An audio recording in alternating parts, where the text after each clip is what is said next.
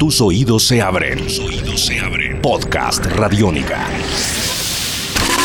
La trilogía de las crispetas.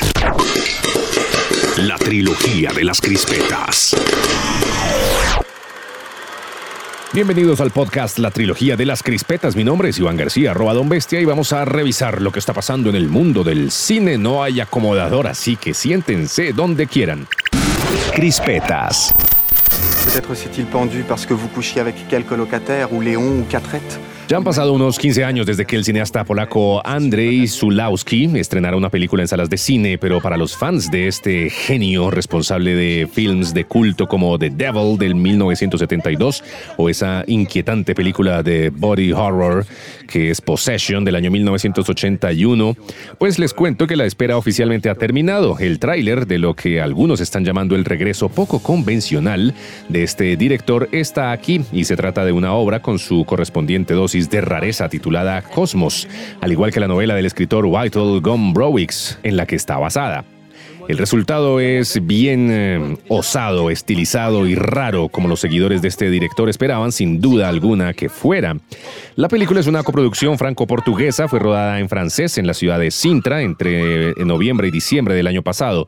El reparto incluye a Jean-François Balmer, eh, Sabine Asema, Johan Libero y Jonathan Genet. Al parecer, la historia habla acerca de una serie de extraños sucesos que afectan a dos amigos que pasan unos días en una casa de campo y como suele pasar en eh, muchas de las otras películas anteriores del director, en Cosmos se percibe una mezcla de tonos. Podemos decir que se instala en una zona intermedia entre la estética camp y el realismo, entre el drama terrenal y el terror ultramundano. Por el momento, las reacciones de la crítica han sido favorables y la película ha cosechado ya un premio al mejor director en la más reciente edición del Festival Internacional de Cine de Locarno. Cosmos se estrenará en Francia el 9 de diciembre de 2015. Esto es Podcast Radiónica.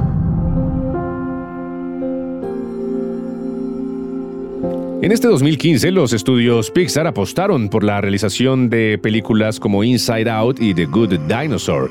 Pues bien, sus próximas cuatro películas van a revisar algunas de sus más importantes franquicias, lo que traerá nuevas entregas de Toy Story, The Incredibles y Cars. Pero la primera de estas películas en estrenarse eh, va a ser Finding Dory, la secuela de Buscando a Nemo del año 2003, que fue la primera película de Pixar en ganar un Oscar como mejor película de animación. Su director, Andrew Stanton, es también quien ha estado al frente de esta segunda parte, tras haber incursionado en la dirección de una película de acción real, como lo fue la cinta de ciencia ficción John Carter del año 2012. Ellen DeGeneres vuelve a darle voz al personaje de Dory, que emprenderá un viaje intentando conocer más acerca de su pasado, acerca de su familia. Va a contar con la ayuda de Marlin y Nemo, a quienes prestan su voz Albert Brooks y Hayden Rollins, respectivamente. En cuanto a más detalles sobre la trama, el propio Andrew Stanton reveló a principios de este año que la historia transcurre unos meses después del final de la primera película. De repente, debido a un pequeño accidente, a Dory le llega un recuerdo sobre sus padres sobre cómo se veían y cómo sonaban, así que decide emprender un viaje en su búsqueda. Convence a Marlin y a Nemo para que la acompañen porque no se siente capaz de lograrlo por sí sola, ya que vamos a recordar, o quienes no han visto la película, pues les contamos que Dory sufre de pérdida de memoria a corto plazo. En su intento por aclarar quiénes son los padres de Dory y dónde pueden estar, pues este eh, trío viajará a una parte del mundo totalmente nueva para ellos, donde se encontrarán con varios nuevos personajes. Don't cry, mommy. Buscando a Dory se estrenará en salas norteamericanas el 17 de junio de 2016, el año en el que Pixar, por cierto, estará celebrando su aniversario número 30. Dory? Dory? It's the middle of the night. La trilogía de las crispetas. La trilogía de las crispetas.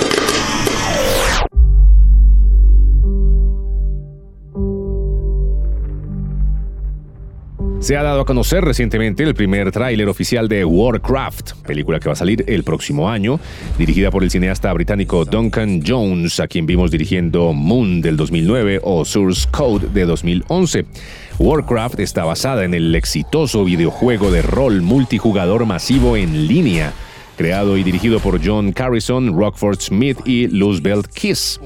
En la sinopsis oficial de la película tenemos el pacífico reino de Azeroth, que está a punto de entrar en guerra para enfrentarse a unos terribles invasores, unos orcos guerreros que han dejado su mundo en ruinas para colonizar otro mundo. Al abrirse un portal que conecta estos dos lugares, un ejército se enfrenta a la destrucción y el otro a la extinción. Dos héroes, uno en cada bando, están a punto de chocar en un enfrentamiento que cambiará el destino de su familia, su pueblo y su hogar. Así empieza esta saga espectacular de poder y sacrificio, donde se descubren las numerosas caras de la guerra y donde cada uno lucha por lo suyo. Warcraft cuenta con las actuaciones de Rob Kaczynski, Ben Foster, Travis Fimmel, Paula Patton y Dominic Cooper. Esta película se estrenará el 10 de junio de 2016.